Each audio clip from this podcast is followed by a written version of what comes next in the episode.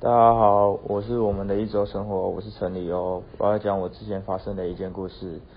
我暑假的时候在补习班打工，然后那时候打工完，因为累到靠背，所以所以就因为我家离冯家很近，然后我就去冯家吃饭。然后吃饭的时候吃完，然后回家，我就想说我就骑小路回去，然后那一条路暗蒙蒙。然后就是它是一条小巷子，然后旁边都是田这样子，然后我可以一样是可以回到家。然后我就骑啊骑啊，然后我就想说唱唱一下歌好了，然后我就没有很专心骑。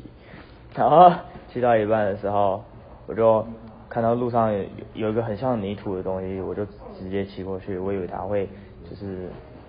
就是像一般的泥土一样碾过就好了。然后我就砰干，那是一只乌龟，靠背我直接飞起来，然后，然后就没有然后了，那只乌龟就直接归西，然后我我整个情况就是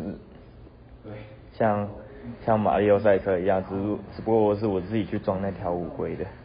然后那条乌龟整个大喷血，然后我整，然后我回去的时候，我就跟我。我爸妈说：“哎妈，我撞到一只乌龟。”哦，他说：“你很厉害呢，你可以撞到乌龟，在台中市你可以撞到乌龟。”哦，然后他就跟我，他就很想跟我去看。然后，然后我去看的时候，好像已经有就是别的车子把它丢进水水里，还是田里，还是水沟里面，反正我我也不知道。然后